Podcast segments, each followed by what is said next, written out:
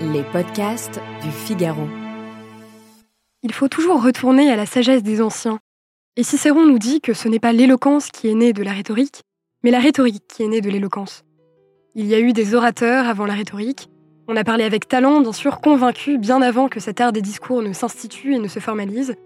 Ces règles formelles sont toutes simples, pleines de bon sens. Mais il faut les connaître. Je suis Victoire Lemoigne, journaliste au Figaro, et pour en parler, je reçois aujourd'hui dans le moment des mots Philippe-Henri Honegger. Bonjour Philippe-Henri. Bonjour. Vous êtes un avocat pénaliste chevronné, vous avez fait des études de philosophie, de droit, travaillé dans le cinéma avant de fonder votre cabinet Ruben et Associés. Vous venez de publier L'argument qui tue, où vous nous rendez justement la rhétorique accessible. Euh, c'est très simple, ces arguments qui tuent, vous nous expliquez fort de votre expérience à les forger, les formuler, euh, les incarner et puis les mémoriser. Ce qui est passionnant, c'est que vos conseils sont nourris de votre longue expérience pratique. Euh, la rhétorique, c'est une discipline presque abstraite au départ pourtant. Comment la définir euh, exactement? Moi, je donne dans le livre une définition que j'essaye d'être euh, la, plus simple possible. Après, il y en a, il y en a beaucoup. Mais la rhétorique, c'est un ensemble de techniques, un ensemble de méthodes qui permettent de mieux communiquer.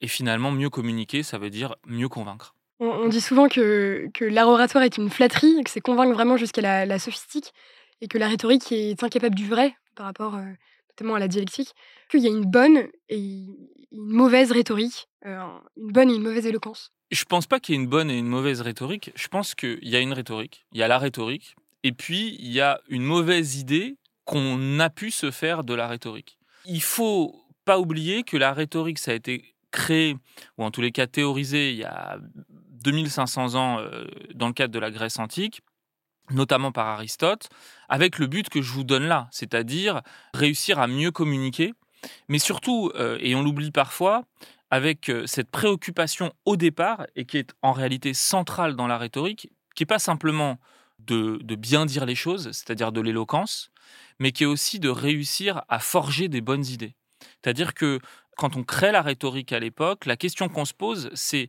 quelles sont les méthodes qui permettent, en gros, de ne pas venir raconter n'importe quoi? Parce que parfois, on pense avoir une bonne idée, et donc on a envie de la développer, et puis en fait, cette idée, elle est mauvaise. La rhétorique, c'est aussi des méthodes, c'est même principalement des méthodes qui permettent de tester ces idées, de se rendre compte si elles sont valides ou pas valides, et de réussir à construire des briques d'idées qui sont solides pour ensuite les présenter. Et puis une fois qu'on a ces briques d'idées, c'est-à-dire ces arguments qu'on a passé, j'allais dire, au crible de cette méthode, dont on peut se dire, là, je sais que c'est des arguments qui sont forts. En fait, j'ai la certitude de ne pas me tromper.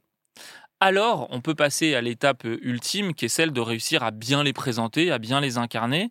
Et en réalité, quand on a des idées qui sont fortes, des idées dont on est convaincu, dont on est profondément convaincu, ça devient beaucoup plus simple de bien les dire. Et ça, c'est la rhétorique. En revanche, ce qui n'est pas la rhétorique, mais qu'on croit parfois euh, l'être, c'est de se concentrer uniquement sur cette dernière partie, qu'on appelle euh, parfois l'éloquence, et de se dire, peu importe les idées, peu importe si on raconte n'importe quoi, à partir du moment où c'est bien dit, entre guillemets, eh ben ça suffira à convaincre.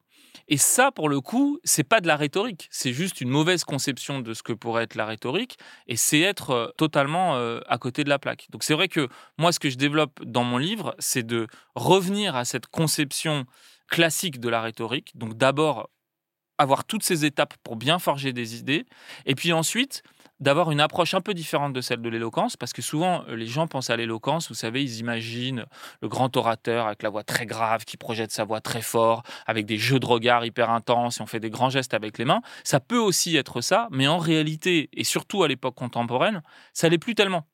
Et à partir du moment où vous avez des idées très fortes, vous allez pouvoir adapter votre éloquence, c'est-à-dire votre manière de dire les choses, par rapport à ces idées, mais surtout par rapport à vous-même, sans avoir à singer ce qu'on croit être euh, l'éloquence. Et on serait surpris de voir à quel point aujourd'hui, ou en tous les cas ce que moi je dis dans mon livre, c'est très éloigné de ce qu'on peut imaginer quand on pense à, euh, tiens, c'est un livre sur la rhétorique. Le résultat final est très différent de ce qu'on peut imaginer.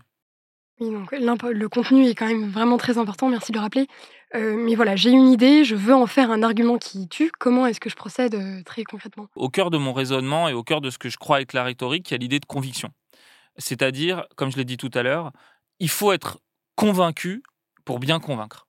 Donc en fait, tout le travail qu'on doit faire, c'est de réussir à se convaincre de ses idées. C'est-à-dire, c'est pas je prends un sujet et je me dis tiens qu'est-ce que j'en pense? Bah, c'est quoi mon opinion? Et puis en cinq minutes je me fais une opinion et je vais le balancer. Ça ça marchera pas. C'est euh, je vais étudier le sujet. Donc déjà euh, avant de me faire une opinion il va falloir un petit peu bosser. Deuxième chose il y a des méthodes il y a des techniques pour bien forger une idée. C'est-à-dire imaginons j'ai une idée bah je vais trouver quelqu'un que je respecte intellectuellement et je vais lui exposer mon idée et lui demander qu'est-ce que tu en penses je confronte mon idée à quelqu'un qui va s'y opposer. Ou alors je le fais avec moi-même. C'est-à-dire que je trouve une idée et je vais essayer de trouver les contre-arguments. Et en cherchant avec sincérité les contre-arguments, parfois je vais trouver des contre-arguments qui sont forts. Et où je me dis, bah non, en fait là je me suis planté. Donc je reprends ma copie, je recommence.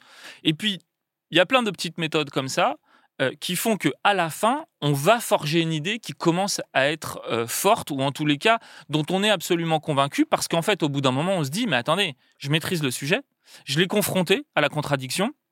J'ai bossé euh, mon idée pour réussir à ce qu'elle soit euh, solide, à ce qu'elle soit robuste. Donc en fait, je sais que mon idée, elle est bonne. Et donc, je suis convaincu que mon idée, elle est bonne. Et à partir du moment où je suis convaincu, en fait, vous pourrez plus l'ébranler, ma conviction, parce qu'elle est forte. Et ce sentiment de euh, j'ai une idée inébranlable, elle vous donnera toute la puissance nécessaire pour ensuite réussir à convaincre. Pour ce qui est de la forme et du, paraverbal, on pense à la voix, bien sûr, euh, mais on oublie euh, peut-être trop souvent qu'il faut dompter aussi le reste du, corps. Euh, qu'est-ce que vous nous conseillez de faire et surtout qu'est-ce qu'on oublie trop souvent?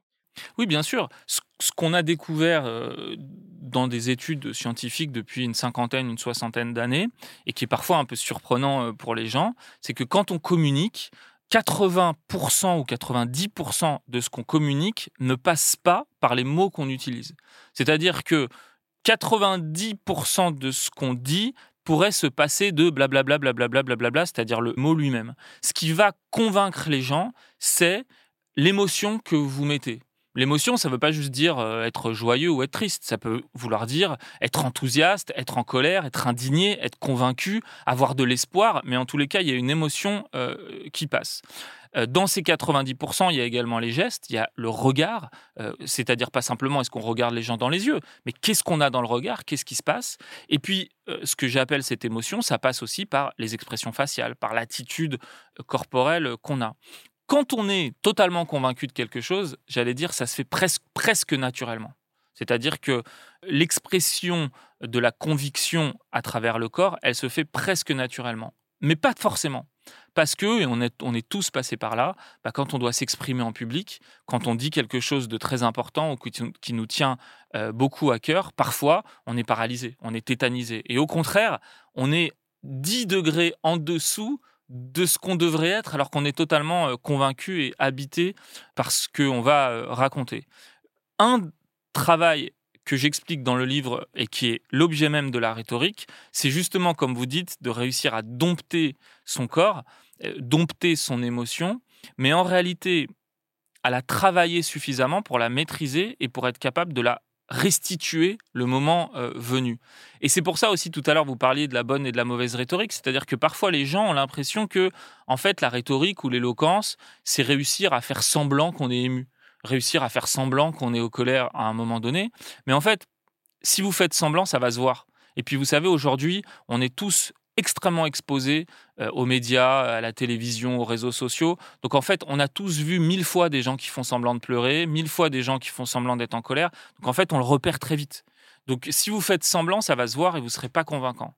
En revanche, si vous êtes capable d'aller chercher en vous la vérité de votre émotion et d'avoir suffisamment travaillé pour la restituer de manière authentique le moment venu, et c'est ça qui est, difficile, c'est-à-dire réussir à restituer au bon moment quelque chose d'authentique, alors vous arriverez à être euh, hyper convaincant. Mais c'est en fait un chemin qui n'est pas aller vers l'artificiel, qui est réussir à retrouver le naturel. Et il n'y a rien de plus difficile que de retrouver le naturel au bon moment, dans la bonne situation. Et à propos de ce naturel, justement, le mot de la fin, ces formes de prise de parole qui paraissent pourtant plus spontanées et plus naturelles, un entretien d'embauche, un débat télévisé, est-ce que ça se prépare euh, quand même? Mais c'est comme tout, c'est-à-dire que à partir du moment où vous prenez la parole, où vous vous exprimez, nécessairement, il y a besoin de le préparer. Il y a cette phrase qui dit euh, Tous ceux qui se conçoivent bas s'expriment clairement et les mots pour le dire vous, vous viennent aisément.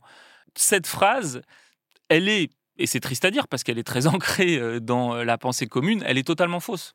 C'est-à-dire que c'est pas parce que vous le concevez bien que les mots ils vont venir aisément. Au contraire, il faut travailler pour bien le concevoir, il faut travailler pour bien le formuler, et quand vous allez vous présenter, c'est le résultat de ce travail qui va payer. Il y a un élément dont je parle dans le livre qui s'appelle la prévisualisation et que je conseille parce que c'est extrêmement efficace et que je conseille très souvent, c'est de dire avant d'aller même prendre la parole pour cinq minutes pour dire quelque chose à quelqu'un ou un entretien d'embauche ou autre chose, la veille, quelques heures avant, vous vous mettez dans la situation et vous imaginez la scène en intégralité. Et vous la revivez dans votre tête. J'arrive là-bas, je tire la chaise, je m'assois dessus. Voilà la première question, voilà comment je réponds, voilà la question que moi je vais poser, voilà l'attitude que je vais avoir, qu'est-ce que je vais faire avec mes mains, qu'est-ce que je vais faire avec mon regard. Vous le faites dans votre tête 2, 3, 4, 5 fois. Quand vous allez arriver, cette chose-là, vous l'aurez déjà vécue 3, 4, 5 fois. Et donc pour vous, ça sera beaucoup, beaucoup plus simple parce que vous l'aurez déjà vécu et vous arriverez à retrouver le naturel dont vous avez besoin. Je rappelle que vous êtes l'auteur de L'argument qui tue, publié en septembre aux éditions De Bug Supérieur. Merci Philippe-Henri Honegger d'avoir répondu à mes questions. Merci beaucoup de m'avoir invité. C'était le moment démo, un podcast monté par Astrid Landon. À la prise de son, il y avait Louis Chabin. Vous pouvez nous réécouter sur Figaro Radio, lefigaro.fr et toutes vos plateformes d'écoute préférées. À bientôt.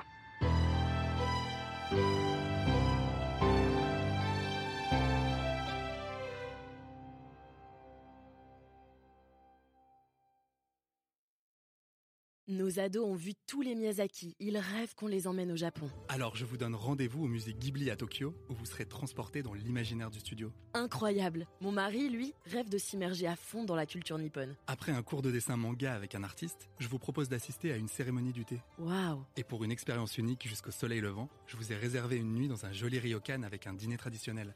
Je nous y vois déjà. Avec Marco Vasco, ne rêvez plus, vivez votre voyage l'esprit libre. Au rendez-vous sur marcovasco.fr pour imaginer votre prochain voyage sur mesure.